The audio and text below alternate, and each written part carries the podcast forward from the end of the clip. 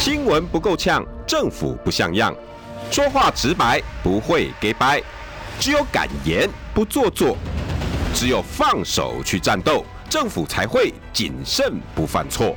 周一到周五晚上六点到七点，罗有志有话直说。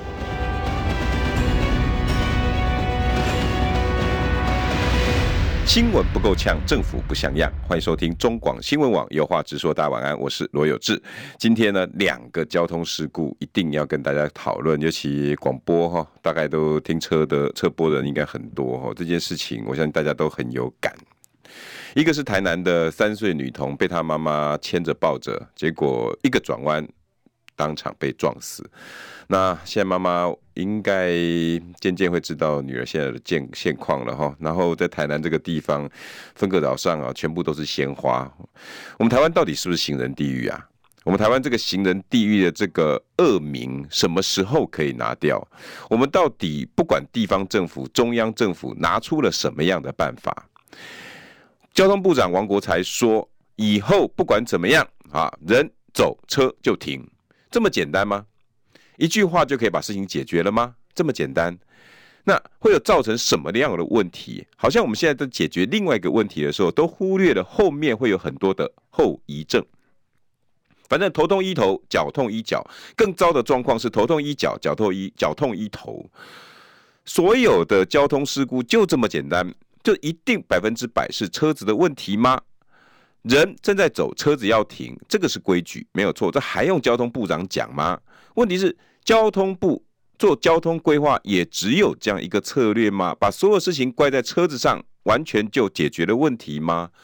今天公共电视呢也提出很多的方法哈，我觉得倒是也不错的一种讨论。但是我希望当今政府不要每次讨论事情，好像就把一个当今现在发生问题的症结点解决了就没事。你看李鸿源部长常来我们节目啊，每次在讨论这种解决问题的方法的时候，他一定会提醒大家，所有问题的解决啊，一定要找对人，找对策略，然后最后呢怎么收，然后后面有会有什么样的后遗症，这整个一整套哈都是要去想的。这三岁的女童哈，这两天呢，每次看一下新闻，我看一次就难过一次。我我们台湾为什么会这个样子？今天的标题是什么？走路被撞死，还有呢？搭车也会被砸死啊！台湾何止行人地狱？台中现在也发生了，在台中捷运高楼工地正在做钢钢架吊臂的施工，因为施工完了啊，准备把它收起来，结果呢，操作的工人施作不当，吊臂从呃大概三十楼左右哈，一路往下面掉，结果砸到了中中捷的轨道。最新今天出来的消息，终结公布的画面，不公布也就算了，公布了呢，整个网友大炸锅。原来啊，吊臂跟车厢是有先来后到的，大家哈本来以为都是吊臂砸到了车厢，然后呢造成了一死十伤。今天最新的状况是，不，吊臂早就已经先掉下来了，砸到了前面的轨道，这个。建设公司、营造公司一定有疏失，这个一定一定要去追究。于是台中市政府罚了七十五万、三十万、三十万、十五万、三十万操作不当，三十万、呃，应该指挥的人员没有到现场。另外十五万好像是之前的一些文书作业没有做好，好罚七十五万，就这样而已吗？那后来为什么？这一个捷运车厢又往前开了，一开之后撞了上去，撞了上去，中间到底时间反应的时间有多久？中捷今天早上的记者会，台东捷运公司董事长今天早上的记者会，几个炸锅的点哦，被网友骂翻了。虽然哈发生在台中是卢秀燕的地方啊，但是我们讨论事情，我觉得应该不分什么党派不党派了。整个炸锅，台中的捷运公司董事长第一个出来之后呢，告诉大家只有十三秒，所以我们反应来不及。当时我在看这场记者会的时候，十三秒，哎，听起来十三秒好像很短，在人生的过程里面很短。问题是，各位，我现在停留十三秒给各位看，四秒钟而已，不算真的很短呢、欸。嗯，而且后来才调查，不是十三秒，是四十几秒。中捷的董事长如此轻忽，一副好像没有我的事一样啊！我我我我不禁我我本来不太想再去讲这件事，但是今天整个中捷董事长的那种那种作风哈，我觉得我真的觉得是离谱至极。然后呢，紧接着就开始告诉我们，我们开始散播散播另外一个一个一个 point，我们的那个随车员哈，坚持到最后一刻，那代表什么？你又要操作类似公车司机，因为他头晕了，因为他昏倒了，坚持到最后一刻，把乘客都不。现在车上有一个人死亡，哎，坚持一刻是这件事情的重点吗？再来，他紧接着又要终结的同仁们现场为自己爱的鼓励鼓鼓掌，请问一下，你鼓什么掌？死了一个你台中市民，你一个公务单位，你鼓什么掌？后来现在又被人家查出来好多好多好多的事故的原因，中捷公司自己也难辞其咎。我跟各位听众朋友说了哈，你们现在开车的各位听众朋友，我相信你们很多人应该都有都有车祸的经验。每次发生车祸，一定会有一个东西叫做责任比例。你今天不要以为只有新复发，或者是呃这个奇遇营造哦，还要负全责，每个人都开始猎物，开始找，一定要，当然一定要。不管是这个建设公司，它的施工作业流程，还有这营造公司，今天也被挖出来，五年总共七项，被罚了一千一千四百万，而且短期停工就有五十六次，也就是他是公公安的累犯。那为什么还可以做出这样子标到一个这样的工程？然后当我们在骂泰鲁格，在骂普悠马号事件，大家当时还记得吗？那个怪车的那个、那个、那个司机啊，现场施作违反了轨道什么什么安全守则，因为轨道附近五十公尺、一百公尺各有不能做的事情，然后再来边坡有没有去注意？如果同样的事情发生在这次也是轨道事故，请问一下。有没有规定几公尺之内不能施作工程？如果要施作，要做什么处置？太多问题要讨论了。我不希望大家在这上头有什么蓝绿之分呢、台南是绿的，台中是蓝的。台南有三岁的女童转个弯，她自己就说这个女童是因为她看不被 A 柱挡到了。我我我觉得哈，我我们台湾人不能再把所有的过错有人命，我们都把它推给一个。不知名的原因，你好像就要告诉大家说，不是我的事，不是我的事。当发生的人命，我希望各个单位哈，不管是台南的黄伟哲，或者台中的卢秀燕，甚至是中央单位的交通部长王国才，你不能告诉我说人车都停了就没事，不是这样子在讨论事情的。最新的状况，那我们当然这两个题目哈，走路走路被撞死，搭车被砸死。我现在我只要想到交通的问题哦，我都会想到一个人，台北市议员赵怡翔，来，怡翔跟大家问好。柚子哥，呃，各位听众朋友，大家好，今天跟大家说一声抱歉，因为我们刚在台北市议会也正好在咨询这个交通的部门，所以质询到刚刚就过来的路上，觉得道路又非常阻塞。那我想这也是我们台北市民现在看到的一个常态，所以台台北市也好，台湾也好，其实真的讨论到。这个台中、台南，当然这都是会发生的一些很重要、呃，很很重大的一些事故。但说实在，我们台湾到处都在发生当中，到处都有看到所谓的死亡车祸、死亡事故等等。所以这个是我们全台湾的问题。我其实有一句话，刚刚有这个说非常好，这不是蓝绿的问题，不是蓝营的城市的县市也是有非常严重的交通事故，绿营的县市也是有更严重的交通事故。其实常常说。我们在行人地狱这部分啊，其实很多人会认为台南，反而我们会认为是古都，嗯，应该有最完整的一个交通建设等等的，但其实做的相当的差劲，包括这个是彰显在我们现在看到的一个数据上，所以我就说这不是一个蓝绿问题，这是一个共同要解决的问题。那我们在台北市议会，其实在四月底的时候。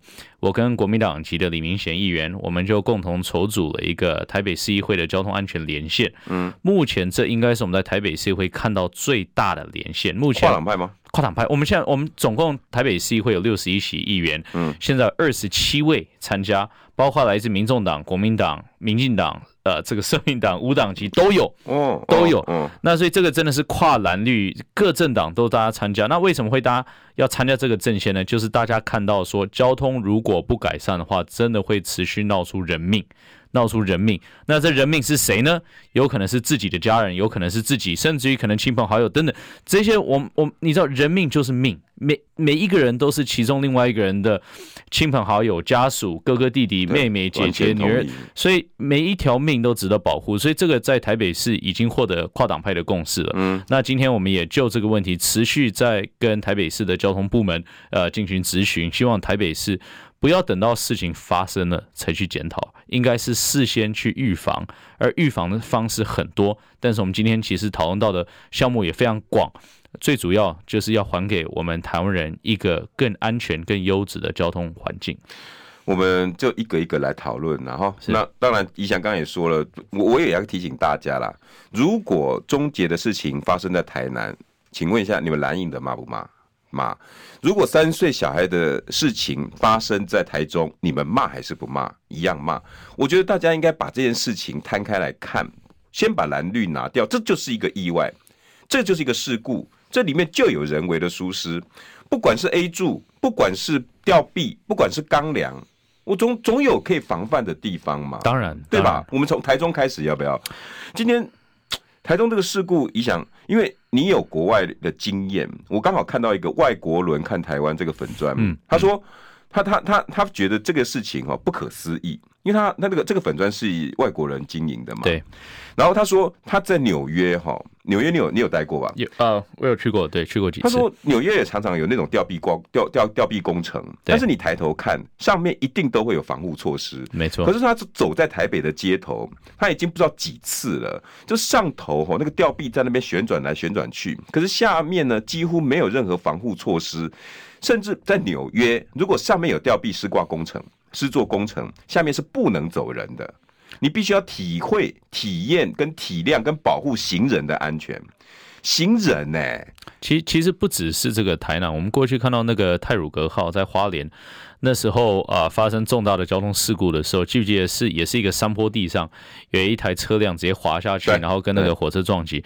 那很多人就会好奇说，哎，为什么你明明在山坡施工，而且明明是正对这个这个所谓的铁轨，嗯，那你没有任何防护措施，你没有没有任何护栏，你没有任何这个所谓的铁铁栏子等等等，什么都没有。然后事情发生了之后，说会检讨。那我我跟大家报告，那今天检讨的结果是什么呢？检讨结果，全国仍然有看到类似的这些公安意外持续的发生。对啊，那全国也持续因为这些交交通或者公安的意外发生人命。那每一次事后检讨是没有用的，所以我则是觉得说，针对这个呃公安的部分，因为这其实是公安的一个问题，有轨道。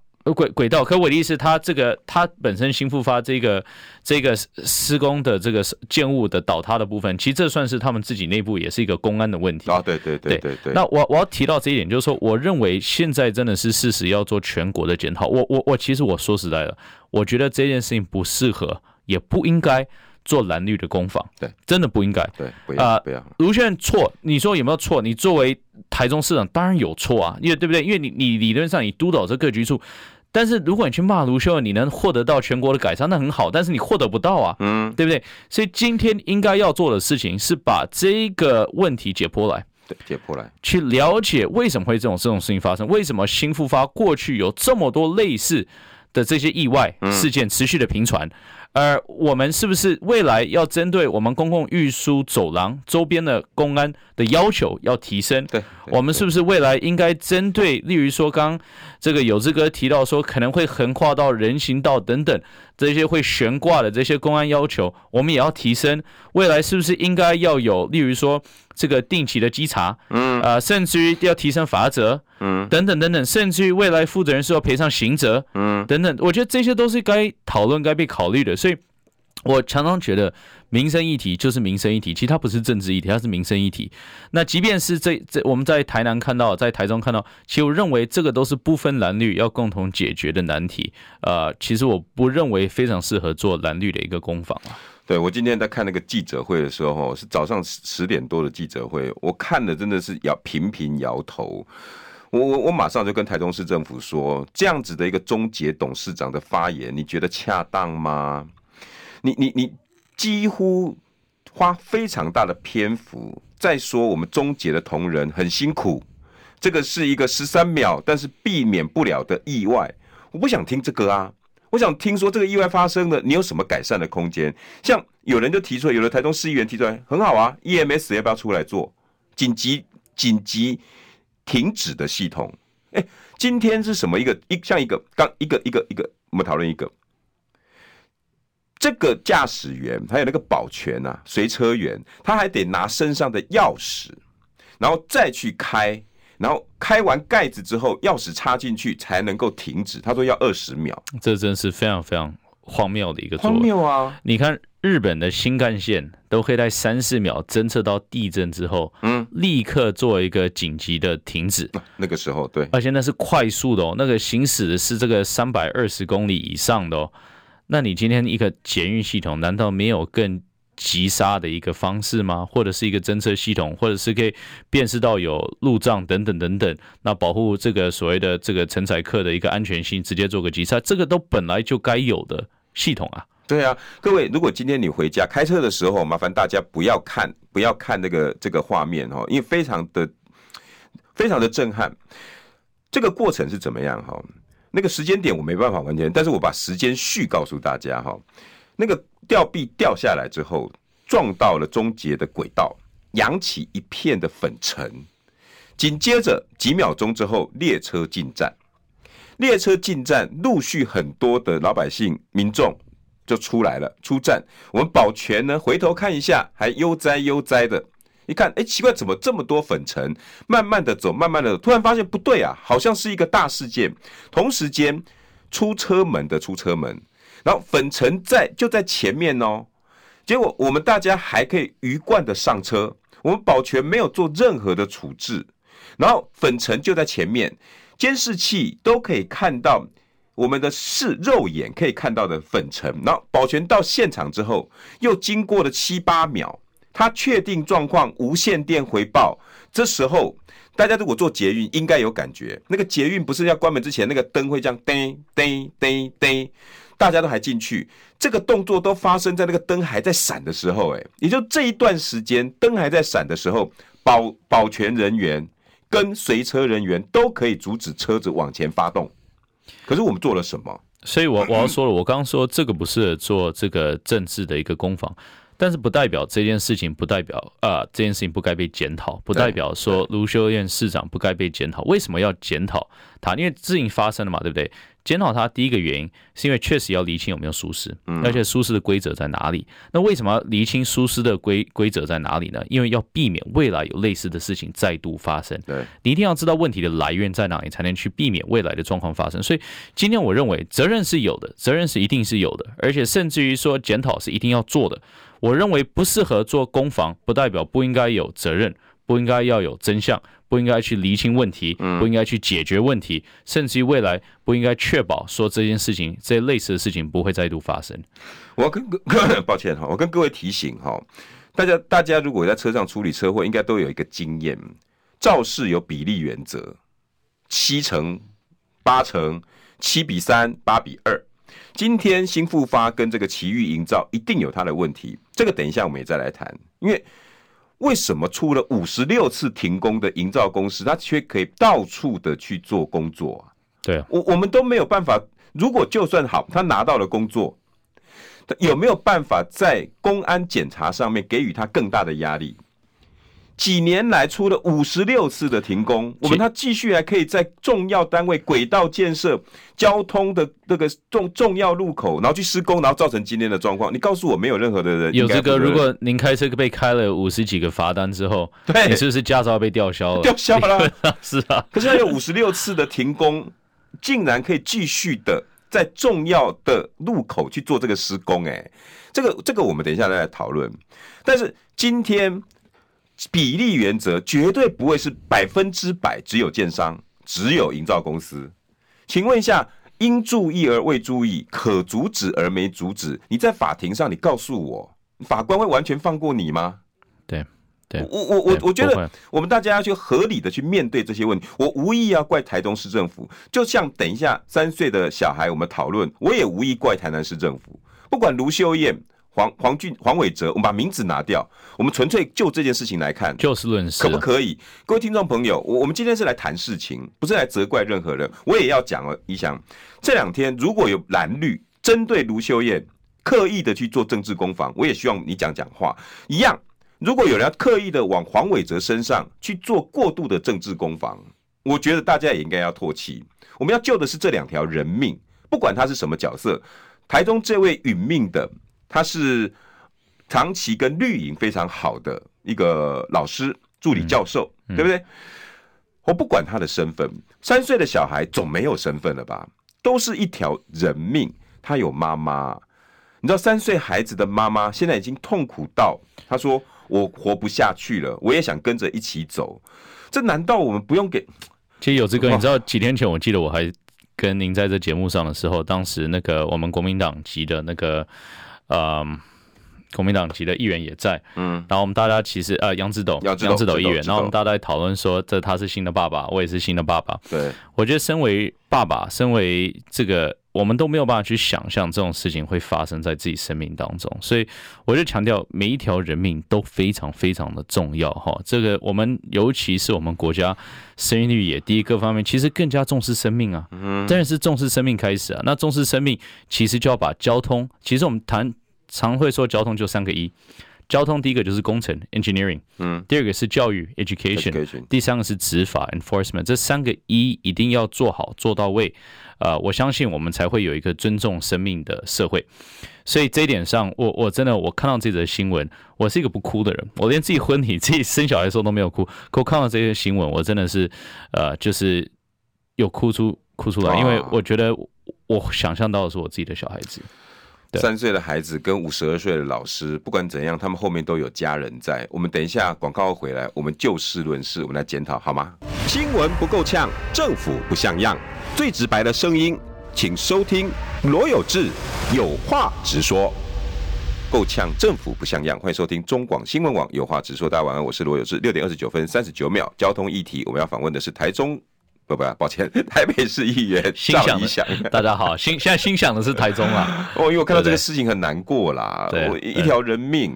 呃，我我再跟大家简单讲一次整个公安的经过。那怡翔，你可不可以用你长期关心交通安全，跟还有你国外的经验，我们来看看怎么去解决这件事情？很简单，第一个问题就是公安。哦于翔刚刚已经点破了，先第一个前面是公安问题，新复发跟奇遇营造。他们分别都有违规的经验，OK？那这样子违规的经验适不适合再去做这样子的工程？然后再来轨道附近有没有可能有规则？是不多多多多长的距离要做这种吊臂施挂？连外国人看台湾都讲，在纽约不会发生这种，那台湾为什么发生了？我们要不要把人家的经验拿来？上面有吊臂，你是不是要画出一个半圆？这些区域就不能不能走人，因为你总你不能赌不会有状况啊。因为我知道你们工人一定做事非常的积极，上头已经锁得很好。你怎么知道人肉人心？你会疏忽到哪一个点？不不知道。我们可不可以这一点有没有可能在营造的部分公安，然后在交通的部分，这个没有办法急刹，然后紧接着我们阻止不了。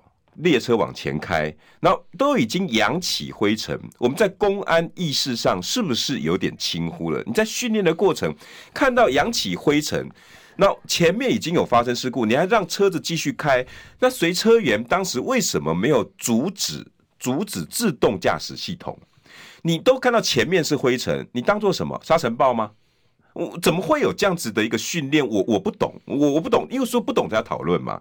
然后紧接着发生事故之后，终结的处理态度是他们的工作人员辛苦了，大家来鼓鼓掌，然后告诉大家的是十三秒没办法解决，所以不是我们的错。我我我我我觉得这三点影响，你觉得怎么办？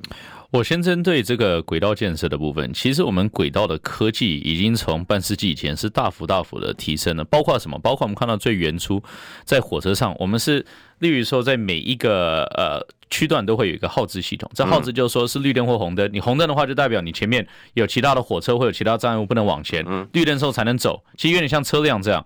但是慢慢延伸到今天，其实很多在科技层面上就可以解决，例如说什么？例如说，你今天是不是我们未来的捷运应该要侦测这个未来的障碍物，呃，就是前方的障碍物的一个自动检测系统？嗯，这个好像听起来是很自然该做的事情嘛，对不对？你今天其实如果你在捷运上加装了几个 sensor，你可以随时在扫描，说未来是不是有相关的一个障碍物在的话，那有障碍物的话就要急刹的话。那这是不是今天这个问题大部分就解决了，对，不对？对啊、那就算你不是装在这个捷运的本身的车辆上，你是每轨道每一个区隔每一个区隔你都装一个障碍物的监测系统，这问题不是也解决了吗？所以这些其实事情都是早就可以克服的，但是要稍微去预先的去思考一下，说可能发生的问题在哪，那预先去解决。所以这是第一点。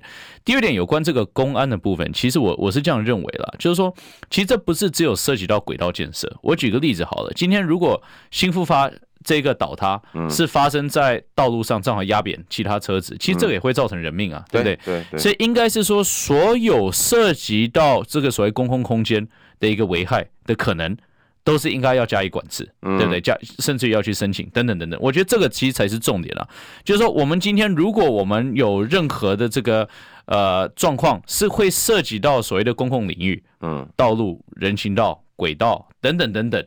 其实我觉得这个就是要加以管制，这个就是不能像你自己工地里面你一个最基本的一个一个规范就好了。其实这个这个规范，而且这种总有惩罚机制吧。比如说，公共工程委员会，你在做列列管调查的时候，就应该要揭露。比如说，你把这些，比如奇遇已经有五十六次的停工经验，你就应该要充分的揭露在各个公共网站上面，对不对？那让执法的人或者是公安检查人，你你一看到说哦，我台中怎么来了一个哎几年就有五十六次停工经验的人，你你就会懂得要去加强稽查了嘛。嗯，包括是不是要传一份到市议会去？没有，而而且事实上是这样。我其实我老说，我我不是公安专家，嗯，OK，所以我也不知道这个现在台中他们现有的机制是什么，这一点我先承认。嗯，但是如果没有的话，我觉得要加强，就是说。主动主动的技巧，今天其实我们常看到很多的状况都是被动的，就是说人家反映说有问题，看到什么状况不对等等等等，开罚。开罚那才开罚，但是你是不是有定期跟不定期的进去抽查，嗯，去看。各类的状况有没有符合到相关的规范？嗯，那没有的话去裁罚。嗯，所以我我我就必须说，我台中的状况，我针对这一点，我不是相关专家，我不了解。嗯，但是如果没有的话，我认为台中市政府跟县市，甚至于所有台湾的县市政府，应该都要积极往这方向去思考。对啊，各位。不会，你想讲的没错啊，不会只有说高空作业这种东西我们才要注意，包括前一阵子新北五股的断桥，这也是一种公安意外啊。嗯，这个一一结果一发现，原来哎，当时的那个吊那个吊车啊，根本没办法负载。嗯，那奇怪，那你要施工前的 SOP 去哪里了？嗯，你要标到这个案子，你一定充分知道这个桥梁的承载量，对不对？你也会告诫公共工做标到工程人说，哎，你几吨以上的车子不能过去哦。情况下做了没？对啊，甚至于护栏在哪里，护网在哪里，等等等等。对嘛？其实这些都要预先去思考。所以，其实我我认为啦，其实市府当然他要主动呃定期不定期去稽查，但是我认为这个标准，我刚刚其实第一点第一点就是提到这个标准，你只要涉及到公共空间会可能造带来的一些危险跟风险，嗯，你那个标准就要拉高了，理论上的标准就要拉高了，就是不能说我今天我在例如说工地里面的一个施工，跟我涉及到工地之外。可能会影响到公共领域的一些危害的状况，嗯，是用同样的标准去审视，我觉得那是完全两回事。对对，所以这一点上，我还是觉得这是一个通盘的问题啦。那当然，这个新复发它是一个严重的个案，当然台中市政府也有相当的一个责任在，但是这整体而言还算是一个通盘的问题。那后续终结早上开的记者会，现在乡民是炸锅了，嗯、你你觉得这样的反应态度是好的吗？我认为啊、呃，其实是这样子。我我认为，当然这种事情是没有人会预料或没有人会希望看到的。对。那终结你的态度，如果是说我们看到这个问题了，我们感到非常遗憾这件事情发生，我们非常非常抱歉，我们一定会全心全力来避免未来有类似的事情才发生。你这种这种态度的话，我认为台中没有任何人会会有了，但是我认为。不会太怪你今天的处理。的一个后续处理的一个态度，为什么？因为已经发生了，对不对？发生了该去检讨。但我说后续的处理，大家可能觉得这样是比较可以接受。但如果你的态度反过来是说，哎呀，这也没办法啦，你知道这种事情发生了就发生了嘛，啊，十三秒我们也不够嘛，啊，不够去停嘛，对不对？然后还给自己就是拍手跟大家说，哎，辛苦了。我也像这种态度。你说能不骂吗？你怎么能不骂呢？各各位，你要你你请请请林董事长林良泰董事长，你要不要这到这个林老师的妈妈面前跟他讲这句话？嗯，十三秒，抱歉，我们也救不了你女儿。你既然连在家属死者家属的面前你讲不出来的话，你怎么会在公开场合跟记者会对大家表演出拍手？你在拍给死者家属看的吗？我真心觉得大家是不是太怕出事了？出事并不可怕，可怕的是出事之后还要粉饰太平。我觉得这是台湾现在最根本的问题。宜祥刚刚也讲，很多时候我们大家会一个月开罚，一个月后呢？等一下我们再来讨论台南的三岁小孩。新闻不够呛，政府不像样，最直白的声音，请收听罗有志有话直说。新闻不够呛，政府不像样。欢迎收听中广新闻网，有话直说。大家晚安，我是罗有志。今天邀请到的是台北市议员赵宜祥。各位听众朋友，大家好。我们现在来讲行人地狱。哦，台南的那个三 岁，让让你让你掉眼泪的。对对对。因为这个事情哦，会越烧越大，是因为我们好像似乎都无感。自从 CNN 说我们台湾是行人地狱以后，我们好像只是头痛医头，脚痛医脚。讲完之后呢，我记得好像一个月就开始哇，各个县市政府哦，路口开始取缔，然后紧接着立法院修法，然后要提高罚则，然后警察就开始在路口布下一些陷阱啊，然后让一些行呃罚单开出去，罚完有有效吗？台南。三岁的孩子，于是就被撞死在路上了。其实我常都觉得一件事情，我因为我我常会看这个美国跟国际的新闻，然后美国也有一个问题，你知道，美国就枪支的问题。嗯，美国这几天才在德州发生一个大型的枪击案，就是有枪击手冲进这个百货公司里面去杀了几个人。然后我会看到说，美国对于说这些事情已经频传哦，几乎每一天都发生哦，但已经完全把它视为常态了。也就是说，在立法也没有人真的去推动说，我们未来枪支要做没收或枪支要做加以管制，或者甚至于连提升购买枪支的年龄都不愿意。为什么会做这个比喻呢？就是美国似乎已经认为说这个问题是改善不了了，所以我们就只能去通融这样子的问题存在。真真的真的，枪支到现在枪支的问题在美国是。就是跨党派都认为是无解的，为什么？因为民主党当然是希望加以管制，共和党是反对任何的管制作为。那两党永远在这部分没有办法去取得这个双方都可以接受的方案。嗯，那我我要特别讲这一点，我们的状况没有那么糟，可是我很担心说，我们台湾的交通问题也是有点类似。我们每一年有三千多个人在台湾会因为交通事故。而而去世，而而而走掉。哇，三千三千多，我们在台北市一年就会看到一百多个人命因为交通事故而走掉，而且而且大概三分之一的台北市是行人哈，行人。哇，那都家庭哎。所以所以那台南这件事情，所以我说台南是个案嘛？当然不是个案嘛。嗯，全台湾其实都发生嘛，包括我们去年其实，在台北市的士林区也看到类似一个案子，就是一妈妈带两个女儿，就是过斑马线的时候绿灯哦，然后结果就被车辆撞上，然后妈妈就不幸过世了。所以，嗯。我要讲说，我好不希望看到我们台湾有这样子的一个状况，会变成是我们社会没有办法去解决的问题。嗯，这一定要解决，百分之百要解决。这个你不解决的话，就一定会有人继续走掉。嗯，我们没有办法去接受这件事情。所以各国其实包括，尤其是欧洲国家在内，最这大概这个十几年来都推动一个计划，叫所谓的零愿景计划。那零愿景计划是什么？就是我们希望交通事故的数字可以达到零。嗯嗯，而且这是达到吗？真的达得到。真的达得到？你说从一个国家的角度，当然意外是会发生，但从一个城市的角度，这是绝对可以做得到的。嗯，那可以透过什么方式呢？其实我提到三个一，第一个一是工程 （engineering），第二个一是 education（ 教育），第三个一是 enforcement（ 就是执法）。嗯，你只要工程、教育、执法，你都可以三管齐下，共同去兼顾到，共同来做的话，其实你就有机会来改善我们的交通噩梦。所以台南的状况，执法还放在最后的哦。其实都是一部分，但是呃，确实工程会放在第一。哦哦哦，因为工程的问题可以解决到很多执法的问题。我举个例子好了，我们在台湾，在台北市最常看到违停的地方在哪里？呃，是那个、这个很复杂。但我我、哦、这个好多骑楼也违停，但是车辆的违停哦，车辆的违停就是那个转角处，对，就是转角转角处。我我我最我最讨厌，因为我的办公室在松江南京站，对，那就是转角处，对，而且出来的时候会影响到我视线，对，因为你停在转角处，我我左边右边我一出来我看不到啊，对。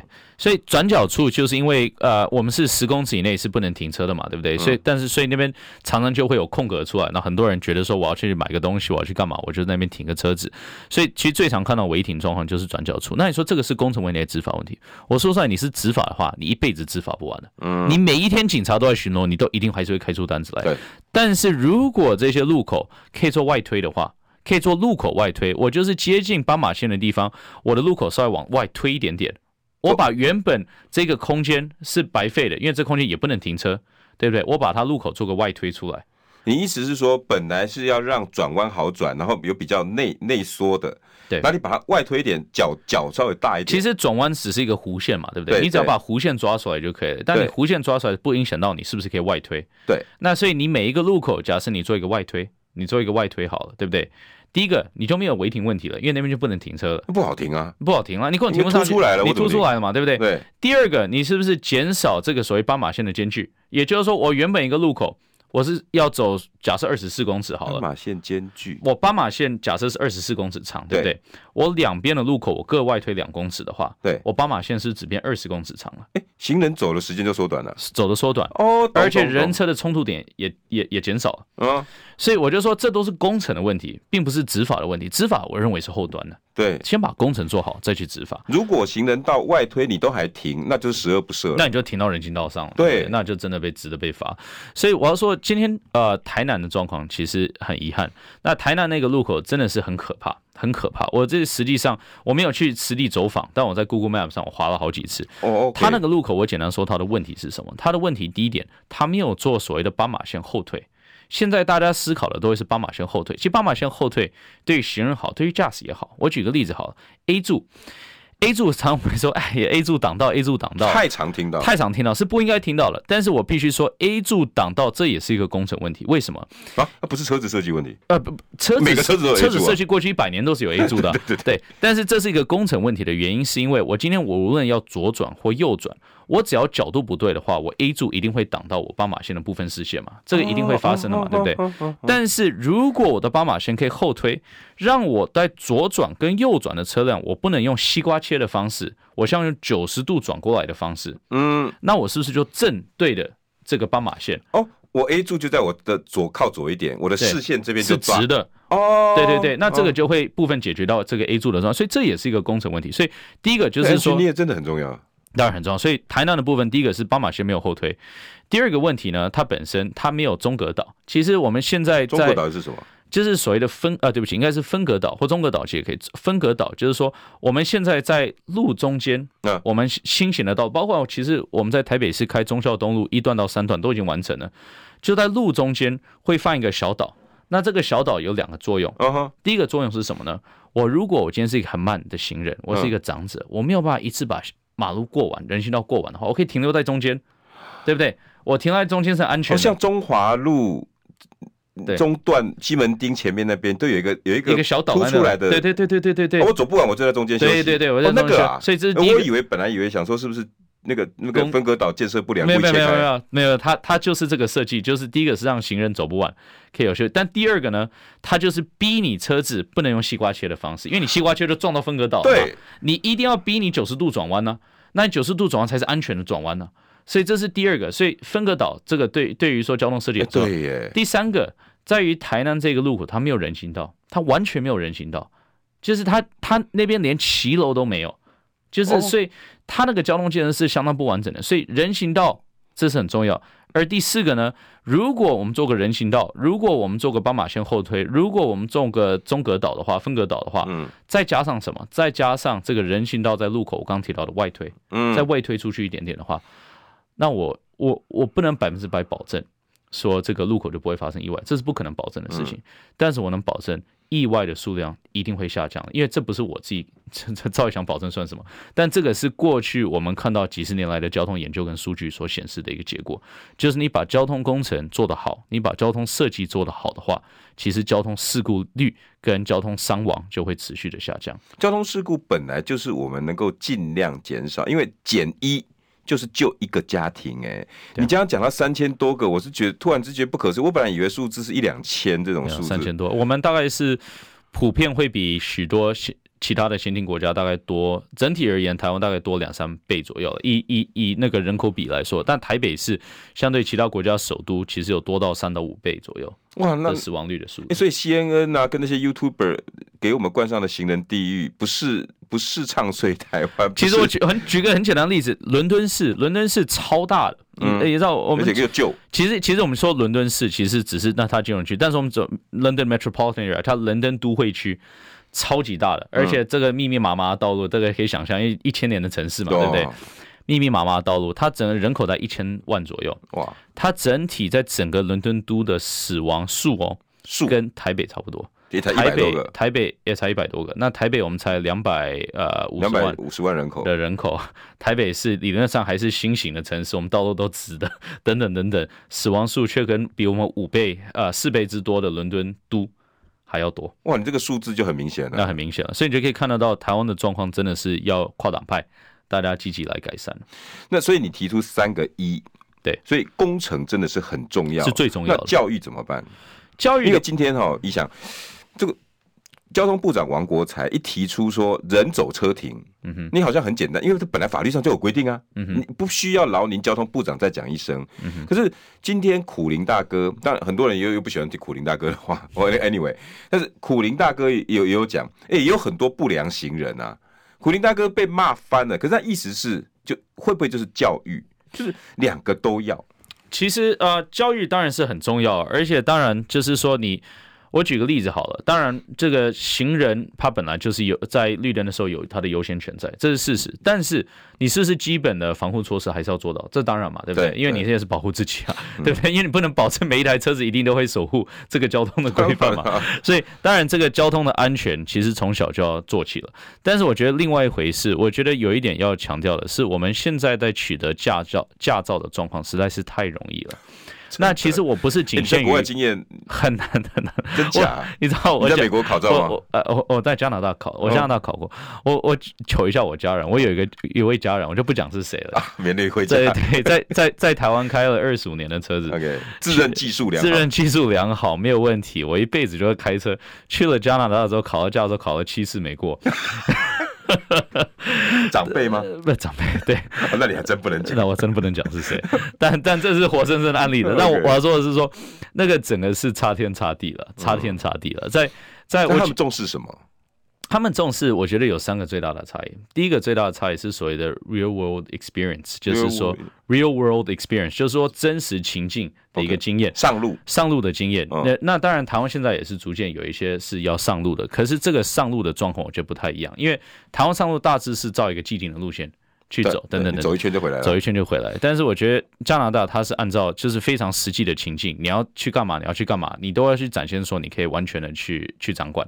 所以这第一个层面上，就很多挂都挂在路考，啊呃挂大致都会挂的。第二第二个，他几乎没有给你犯错的机会。我举个例子，我在考的时候，我我我觉得每个地方不一样了，但我在考的时候，其实你只要犯两个错，嗯，你那次考试就挂了。你就不用再玩了。你不是说考八十分以上、九十分以上、九十五分、九十九分以上，你只要在路口你连续犯两个错误，你就没了。大小错都一样，大小错都一样。那错是很简单。我举个例子哦，我光在停红绿灯的时候跟前面的车子靠太近，这就是一个错误了。你就背，你知道吗？因为他们会觉得说，我今天在行驶中的车辆，我一定要至少每十呃，就是时速每十公里维持一个车的间距嘛，对不对？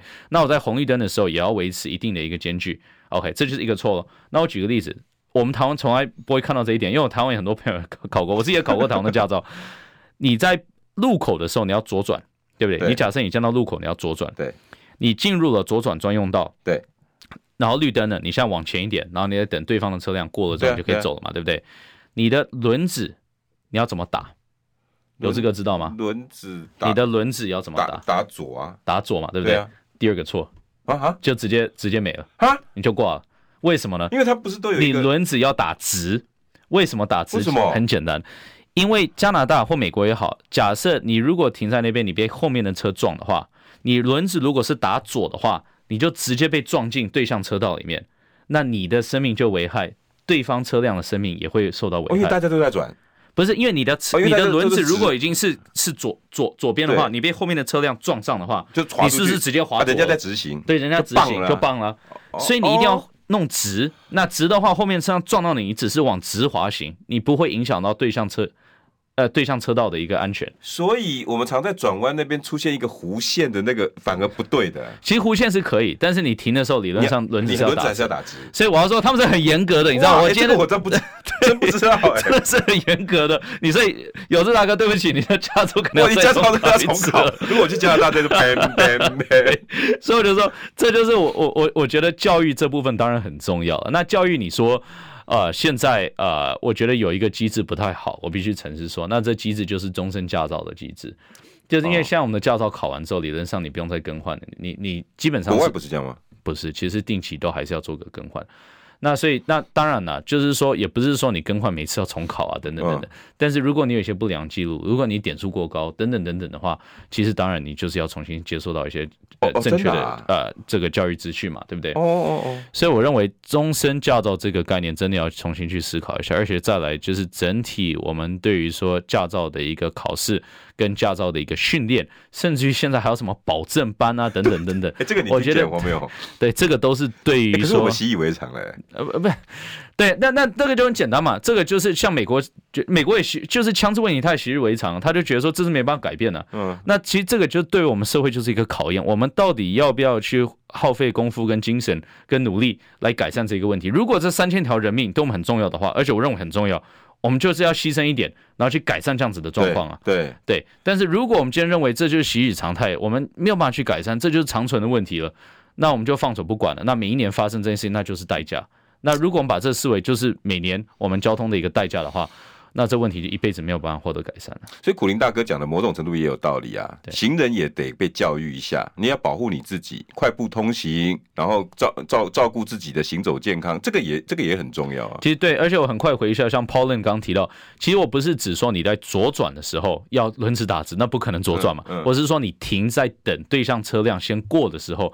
这个轮子先打直，那当然你可以转的时候，你就把轮子转左，然后你就左转过去了嘛，对不对？所以，anyway，我要讲的是说，这真的是要透过一个呃教育的过程啊。那当然，工程我认为还是优先，因为教育这是长期的，教育不是一两天能完成的。